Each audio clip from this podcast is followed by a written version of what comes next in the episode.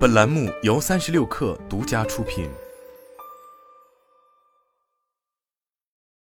本文来自微信公众号“三亿生活”。提起腾讯游戏，贵为全球游戏行业的 Number One，大家首先想起的无疑是《和平精英》《王者荣耀》《穿越火线》《地下城与勇士》等热门游戏。但腾讯的游戏业务其实是从 QQ 游戏大厅开始的。作为旧时代的残党，QQ 游戏似乎并不甘心就此退场。十一月二十九日，QQ 游戏方面宣布，QQ 游戏大厅已正式上架微软应用商店，并获得了首页推荐。根据 QQ 游戏方面的说法，QQ 游戏正式登陆微软应用商店，更能凭借微软数字分发平台的巨大流量，力争为用户提供全面的棋牌、休闲等游戏内容，真正力求为用户带来无处不在的快乐。然而，此次合作似乎并没有在网络中掀起太大的波澜，甚至就连 QQ 游戏官方微博下方的回应。也只有小猫两三只。作为休闲游戏的代表，自二零零三年面世以来，QQ 游戏提供的游戏类型已逾七十款，注册用户达三点五亿，最高同时在线人数更是超过了六百万。然而，如今属于 QQ 游戏的时代其实已经过去了很久。以联众游戏大厅为代表的棋牌休闲游戏，其实是国内自研网游的起点。在彼时网络游戏主要还依赖代理海外游戏的情况下。将现实世界存在的斗地主、五子棋、围棋等游戏搬上互联网，就成为了不少有志于进入游戏业务的互联网厂商的一种选择。而棋牌休闲游戏的利好，无疑是群众基础牢靠，这也使得 QQ 游戏迅速完成了冷启动。然而，这类游戏的天花板也同样极为明显。相比于 MMOBA、FPS、MOBA 等更契合新时代玩家需求的品类，休闲类游戏的广度不够，且游戏性更低。所以也导致绝大多数玩家逐步流失到了画面更绚丽、玩法更丰富的其他游戏。如今休闲游戏的特点就是悠久的传统带来了稳定的用户群体，但也缺乏扩张的潜能。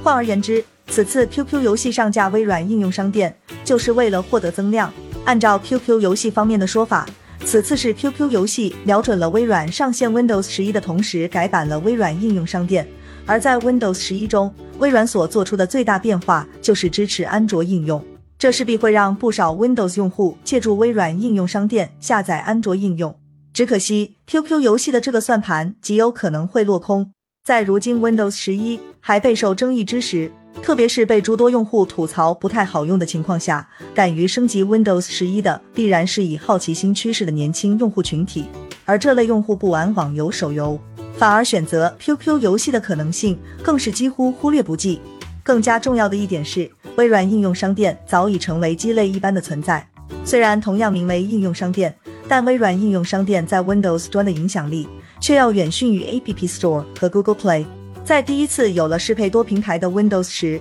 第一次有了微软亲自打造的应用商店后，二者合一本该带来更好的用户体验。可结果却是微软应用商店门可罗雀，自行在网上找安装包下载，依然是绝大多数 PC 用户获得应用程序的主要方式。而 Windows Mobile 的失败，也一直被认为是导致微软应用商店失宠的关键。微软原本是计划建立一个横跨多平台的互联互通生态，这也导致了微软应用商店最初主要提供的是 UWP，这一同时兼容移动与桌面环境的应用格式。但遗憾的是，随着微软方面放弃 Windows Mobile。移动生态的溃败也让 UWP 应用瘸腿，并且 Windows 生态与 iOS、安卓不同，中心化的分发渠道并非 Windows 的传统，用户自行在开发者网站下载才是。这也使得微软应用商店很难翻身。最初为了给自家的跨平台战略铺路，微软应用商店选择了 UWP，直接让应用商店内的应用规模受到了限制。毕竟能够顶招 API 处处受限，研发 UWP 应用的开发者只是少数。